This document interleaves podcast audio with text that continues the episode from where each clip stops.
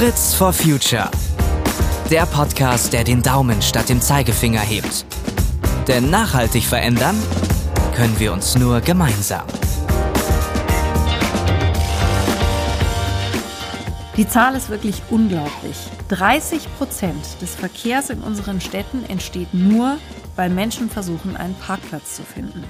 Neben der Tatsache, dass das ja ganz schlimme Lebenszeitverschwendung ist, da Runde um Runde um den Block zu fahren, werden dabei natürlich auch sehr, sehr viele Emissionen ausgestoßen, die sich vermeiden lassen würden, wenn wir Parken besser organisieren. So, und dazu haben ein paar junge Menschen sich genau die richtigen Gedanken gemacht. Stefan Eckert und sein Team von Smart City System bringen Licht in die Blackbox Parken. So hast du es formuliert, Stefan. Ganz herzlich willkommen hier bei Fritz for Future. Herzlichen Dank, Janine, äh, für die nette, netten einleitenden Worte. Ähm, ja, und ich denke, du hast schon gut zusammengefasst, ähm, was wir tun oder was wir lösen möchten. Ja, genau. Er, erklär das mal. Also, wie bringt ihr denn da Licht ins Dunkel? Äh, ganz konkret ähm, bringen wir Licht ins Dunkeln, indem wir Einzelstellplatzsensoren die wir selbst entwickelt haben, auf die Parkflächen aufbringen und diese Einzelstellplatzsensoren erkennen, ob der entsprechende Stellplatz belegt ist oder frei. Und diese Information kann genutzt werden, entweder über unsere eigene Software oder über Schnittstellen, um die Information dann in andere Navigationssysteme oder Smart City Apps zu integrieren, um wirklich Transparenz in Parken reinzubringen, dass man Daten hat und nicht was oftmals im Parkbereich passiert, nach Bauchgefühl entscheidet, sowohl bei der Suche als auch auf Parkraumbetreiberseite. Ähm, und das möchten wir ändern. Dann erklär mal, wo machen denn diese Sensoren, die ihr im Grunde am Boden befestigt, auf den Parkplätzen, wo machen die am meisten Sinn? Auf welchen Parkplätzen? Die machen, wie wir mittlerweile festgestellt haben, an sehr, sehr vielen Stellen Sinn. Ähm, was wirklich ein sehr spannendes Feld im Moment ist, ist das Thema Park and Ride. Alle Städte sind daran interessiert, ihren öffentlichen Nahverkehr zu stärken, nachhaltige Mobilität zu fördern. Und ähm, deswegen digitalisieren wir in immer mehr Städten Park-and-Ride-Anlagen, um den Pendlern und Stadtbesuchern in Echtzeit die Daten zur Verfügung zu stellen, wo freie Stellflächen sind. Und wenn man dann natürlich weiß, wo ein freier Park-and-Ride ist, fällt es mir auch deutlich leichter, auf den öffentlichen Nahverkehr umzusteigen, als wenn ich nach gut Glück hinfahre und dann frustriert bin, wenn ich dort ankomme und nichts finde. Ja, und das ist ja so mega frustrierend. Also es kann wirklich ein schlimmes Gefühl auslösen. Wer sind denn dann dementsprechend eure Kundinnen und Kunden? Also wenn du jetzt sagst Park-and-Ride-Parkplätze, dann sind das halt äh, Parkplatzbetreiber, aber es gibt ja auch noch andere Kundengruppen. Genau, also bei den äh, Park-and-Ride-Betreibern sind das ähm, Verkehrsverbünde, Nahverkehrsverbünde oder auch die Schweizer Bundesbahn beispielsweise als einen unserer Kunden, die, die das einsetzen. Und in ganz anderen Bereichen ähm, wird, wird das System auch von Parkraumbetreibern eingesetzt, die beispielsweise Ladesäulen bewirtschaften oder auch Supermarktparkflächen für große Retailketten bewirtschaften, um wirklich mit Transparenz ähm, äh, Park, Parken neu und effizienter bewirtschaften zu können. Auf der anderen Seite gibt es auch noch die Möglichkeit, äh, gerade große Industrieunternehmen wie Henkel, da großes Vorzeigeprojekt natürlich gemeinsam, ähm, wo Lkw-Stellflächen ausgestattet werden, um auch da Licht in die Blackbox-Parken, wie wir es immer nennen, ähm, reinzubringen. Auf das Thema Logistik kommen wir gleich auf jeden Fall nochmal zu sprechen, aber lass uns mal kurz bei den Ladesäulen bleiben. Also das habe ich jetzt mehrfach schon gelesen, dass das ja ein Riesenproblem ist, dass die Ladesäulen für Elektrofahrzeuge ähm, ganz oft auch länger als eigentlich notwendig belegt sind. Wie hilft jetzt ein Sensor? Weil der Sensor kann doch nicht erkennen, ob das Auto noch lädt oder nicht. Das richtig, ja. Ähm, also das können wir nicht lösen, das können wir nicht feststellen, aber wir können die Information liefern, ob dieser Stellplatz belegt ist oder nicht. Das heißt, wenn eine Ladesäule beispielsweise von einem Verbrenner belegt wird, dann ist es auf vielen heutigen Lade-Apps wird es weiterhin als frei angezeigt, aber tatsächlich ist dieser Stellplatz belegt. Und die Information, dass dort belegt ist, die können wir dem Betreiber der Ladesäule eben auch liefern, der das dann wiederum seinen, seinen Nutzern oder potenziellen Nutzern äh, zur Verfügung stehen kann und damit viel Frust ähm, bei der Suche nach freien Ladesäulen verhindern kann. Ähm, genau, das ist so Ja, und Frustpotenzial muss an der Stelle ja unbedingt vermieden werden. Da ist ja eh noch nicht ausreichend da an Ladeinfrastruktur. Insofern ist das ja schon mal super, wenn man das dann verhindern kann. Wenn es jetzt Kommunen sind, die sagen, wir möchten unseren äh, Bewohnerinnen und Bewohnern wirklich was Gutes tun und die sollen eben nicht mehr da stundenlang im Kreis fahren, sagen Kommunen natürlich aber auch schnell, das kostet ja auch Geld, da zu investieren und diese Sensoren äh, zu installieren. Was gibt es da für Möglichkeiten der Finanzierung? Ja, das ist relativ spannend, weil wir meistens die Kommunen erstmal fragen, wie sie heute Daten erfassen, um, um Verkehrsleitsysteme ähm, zu konzeptionieren oder auch Anpassungen bei der Parkinfrastruktur vorzunehmen. Und viele sagen dann, sie machen heute händische Datenerhebungen, beauftragen irgendwelche ähm, Ingenieurbüros, die dann per Hand Strichlisten führen, wie diese Belegung ist, machen das dann ein, zwei, drei Wochen und verlangen dafür natürlich sehr, sehr viel Geld, weil es aufwendig ist, weil es ähm, ja mühselig ist, das Ganze zu machen.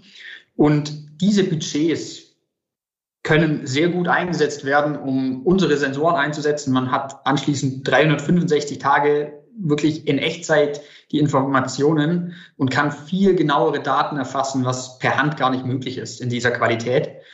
Und ähm, das, wenn es Städte oder auch Verkehrsverbünde verstehen, dann ähm, ist es meistens relativ einfach, an die ersten Projekte ranzukommen, weil man direkt einfach ein Budget äh, rüberschieben kann, um das Ganze hinzubekommen.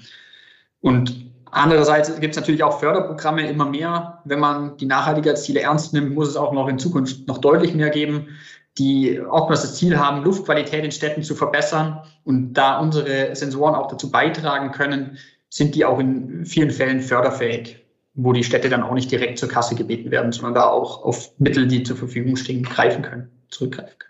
Okay, also es gibt Förderprogramme und Fördermöglichkeiten. Ich komme gerade nicht so richtig drüber. Das wirkt wie aus der Zeit gefallen, dass Menschen da noch händisch Strichlisten machen, wo welche Autos stehen. Aber äh, es ist offenbar noch großflächig der Fall. Habe ich das richtig verstanden? Das ist sehr großflächig sogar der Fall. Genau. Ja.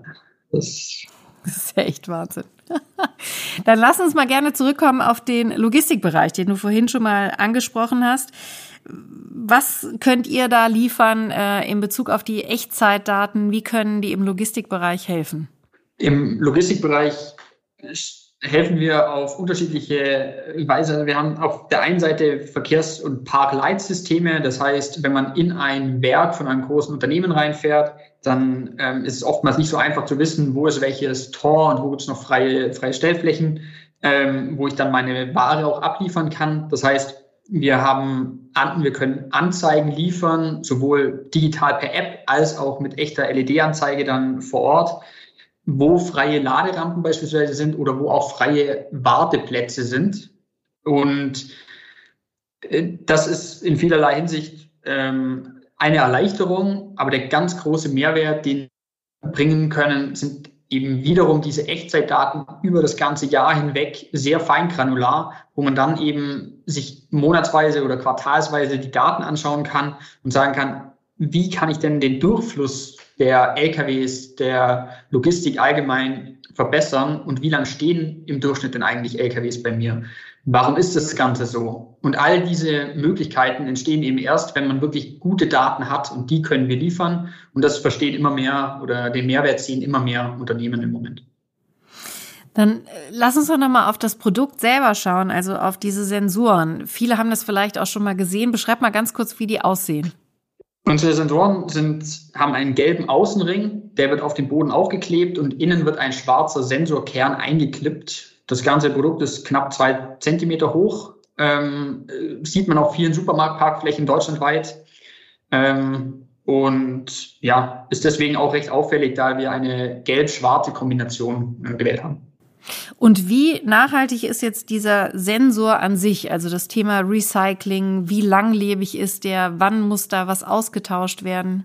Wie sieht das aus? Darauf haben wir von Anfang an sehr, sehr viel Wert gelegt. Also zum einen produzieren wir das Produkt lokal wir haben lokale Produktionspartner, wir haben keine ähm, ja, langen Logistikketten und die Batterien, die haben über fünf Jahre Laufzeit. Das heißt, unser, unser System ist batteriebetrieben und läuft mindestens fünf Jahre auf, der, auf einer Batterie.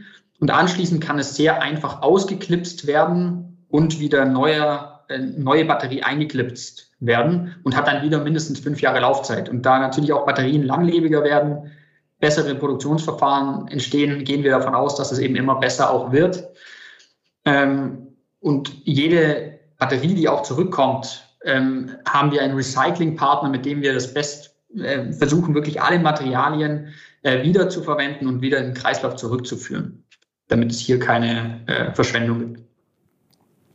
Jetzt äh, hast du ja ganz viele Dinge angesprochen, da kann man sich ja ungefähr ausmalen, welches Potenzial für die Zukunft auch da drin liegt. Also was ist so eure langfristige Vision, was ihr mit diesen Echtzeitdaten alles an Problemen lösen könnt?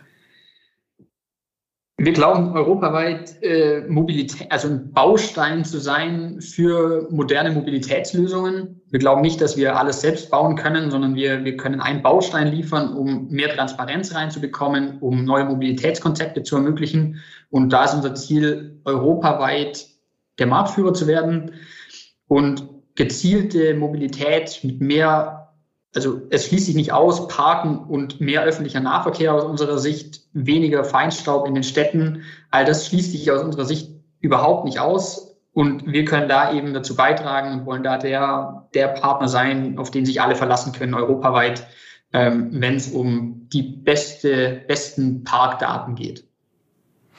Wo seht ihr im Moment die größten Herausforderungen für euch, um weiter zu wachsen, um auch bekannter zu werden, damit sich mehr auch noch für euch interessieren, mehr äh, zukünftige Kundinnen und Kunden?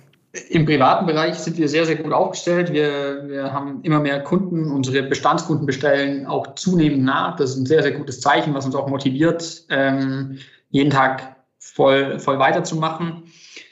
Ähm, was uns tatsächlich fehlt, ist so ein bisschen der Zugang zu ja, politischen Hebeln, dass es wirklich ein Thema ist, dass man auch mit unserer Lösung öffentlichen Nahverkehr stärken kann, dass man Ladesäulen besser managen kann, besser auslasten kann und auch attraktiver machen kann. Und da fehlt uns so aktuell noch der, der wirklich gute Zugang zu, zu, zu Politik, ähm, die das dann auch verstehen und da was tun wollen. Aber wie ist grundsätzlich so eure Wahrnehmung? Also ist da äh, insgesamt auch äh, genug äh, visionäre Vorstellungskraft, dass man wirklich die Mobilitätswende auch äh, groß denkt? Aus meiner Sicht äh, fehlt es nicht an dem Verständnis dafür, dass was getan werden muss. Und auch viele sind sich sicher zu wissen, was getan werden muss und haben sicher gute Ideen. Vielmehr scheitert es an, an der Umsetzung gerade im öffentlichen Bereich, ähm, wo teilweise wir mit Städten reden, die, die uns mitteilen, sie sind seit neun Jahren an der Konzeptionierung von Parkleitsystemen. Das sind einfach Umsetzungszeiträume. Wenn man, wenn man in wenigen Jahren große Mengen CO2 einsparen will, dann ist es ja notwendig, eben schnell zu entscheiden, auch in die Umsetzung zu kommen. Und das ist eigentlich meine größte Sorge, dass so eine Mobilitätswende eben nicht funktioniert, wenn, wenn man solche Entscheidungszyklen und Wege hat, wie es teilweise heute noch der Fall ist. Wie empfindest du selber denn eigentlich deine Mobilität? Also wenn du jetzt irgendwo mit dem Auto unterwegs bist und äh, nirgendwo einen Parkplatz findest und die ganze Zeit um den Block fährst, ich weiß gar nicht, ob es die Situation in deinem Leben überhaupt gibt, aber rufst du dann irgendwo bei der Kommune an und sagst, sag mal Leute, ich hätte da was für euch? Ähm, nein, nicht wirklich. Also ähm, natürlich am Anfang haben wir überall, wo wir Probleme gesehen haben, direkt angesprochen, äh, wollten, wollten in die Diskussion gehen. Mittlerweile haben wir da einen recht guten strukturierten Vertrieb, ähm, wo wir wirklich die großen Städte, die großen Stadtwerke gezielt angehen, auch versuchen, die richtigen Ansprechpartner zu identifizieren und rauszufinden. Ähm, ja, das, das Problem bei den Städten ist, es reicht nicht, das reine Problem zu haben. Also fast jede Stadt, ich war jetzt vor kurzem in München, das war auch wieder spannend, da einen Parkplatz zu finden, in, also sobald man äh, in, in den Kern reinkommt.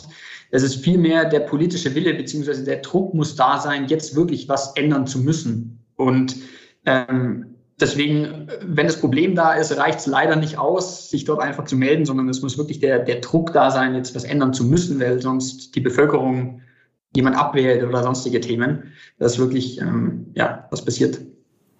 Aber wie ist denn die Idee dazu überhaupt entstanden? Also ihr habt ja wahrscheinlich äh, zusammengesessen als Studierende und ähm, habt wahrscheinlich selbst Erlebnisse mit eingebracht und gesagt, okay, das, das wollen wir ändern, das wollen wir lösen. Wie ist die Idee entstanden? Wir haben uns während dem Studium zusammengesessen, haben damals schon in unterschiedlichen Initiativen gearbeitet, ähm, waren Startup-affin schon. Ich hatte davor auch schon ein Unternehmen gegründet und wir haben uns einfach gefragt, warum Leute sich das wirklich antun, jeden Tag nach gut Glück auf Parkplatzsuche zu gehen und nicht zu wissen, wo man einen freien Parkplatz findet. Und dieses Problem wollten wir lösen und waren uns sicher, dass die, das Grundproblem ist, dass es keine Daten dafür gibt, die sehr einfach erfasst werden können, die skalierbar erfasst werden können und haben uns dann eben umgeschaut. Es gab schon Anbieter, die das Ganze auch gemacht haben, aber eben ja in vielerlei Hinsicht nicht konsequent genug und nicht mit gut genuger Detektionsqualität, was wir dann eben gelöst haben. Das war unser großer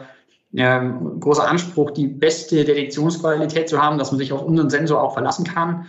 Und ähm, haben dann angefangen, erste Prototypen zu bauen, die dann sehr, sehr gut angekommen sind, funktioniert haben. Und dann ist es aus einem Studentenprojekt damals ähm, immer ernster geworden, als dann die Kunden bestellt hatten. Ähm, genau, so hat sich das am Anfang zumindest entwickelt. Das heißt, ich muss jetzt nochmal als Laie nachfragen, ihr habt einfach die besseren Daten. Die konkreteren Daten oder? Die, ja, genau. Also ähm, es gab schon davor Einzelstellplatzsensoren, die dadurch gescheitert sind, dass die Datenqualität extrem schlecht war. Dass ein, ein Fahrzeug zu erkennen, was jetzt erstmal nicht so kompliziert klingt, ist aber in, in der Realität mit Technik gar nicht so einfach äh, zu machen, weil es viele, viele Einflüsse gibt. Und wir waren eben in der Lage, wirklich zu höchster, äh, höchst also Höchstprozentsätzen die Detektion ähm, hinzubekommen, sodass wir mittlerweile sogar Zertifikate haben, dass wir die Parkscheibe ersetzen können in Städten ähm, und nicht äh, eine Möglichkeit besteht, dass jemand zu Unrecht ein Knöllchen bekommt oder man sich eigentlich gar nicht auf die Daten verlassen kann, wenn man im Parkleitsystem reinschaut. Und das ist die notwendige Qualität, dass, dass so eine Technik dann auch wirklich fußfest und nicht in so einen Verruf gerät. Und das, glaube ich, haben wir sehr, sehr gut geschafft. Ja, also ich kann es mir äh, bildhaft vorstellen, wenn ich doch noch mal im Auto sitze, ähm, wie gerne ich dann einfach wissen würde, wo ich hinfahren muss und nicht einfach die ganze Zeit dumm im Kreis rumfahre. Ich glaube, das kennen die allermeisten von uns. Wann hast du das letzte Mal sowas erlebt? Äh, tatsächlich letzte Woche äh, München großes Event gehabt und ähm, da war's, bin ich tatsächlich mit dem Auto hingefahren, was ich meistens versuche zu vermeiden, aber ähm, ja, da war es schon ein Abenteuer, den Parkplatz zu finden. Und dann sitzt man im Auto und denkt sich, warum habe ich es nicht anders gemacht, oder? Ja, ja, genau. Nächstes Mal wieder Zug. ja, das kenne ich total gut. Das ist eine sensationelle Lösung, die er da anbietet. Die allermeisten von uns haben diese Sensoren wahrscheinlich auch schon mal gesehen. Wenn nicht, dann äh, wissen wir alle jetzt beim nächsten Mal, wenn wir sie sehen, was dahinter steckt und dass ihr unser Mobilitätsverhalten auf jeden Fall besser gestalten wollt und das auch in großen Teilen jetzt schon gelingt. Jetzt braucht ihr einfach noch mehr Kundinnen und Kunden, die mitmachen. Vielen herzlichen Dank für das Gespräch, Stefan. Genau, herzlichen Dank. Hat mich gefreut, dabei sein zu dürfen. Und wenn ihr das Gespräch genauso spannend findet wie ich, dann leitet den Link zum Podcast gerne weiter und wir freuen uns natürlich auch über ein Like und ein Abo. Und ich sage jetzt bis zum nächsten Mal und macht's alle gut.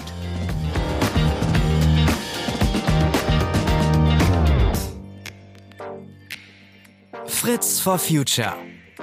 Der Podcast, der den Daumen statt dem Zeigefinger hebt. Denn nachhaltig verändern können wir uns nur gemeinsam.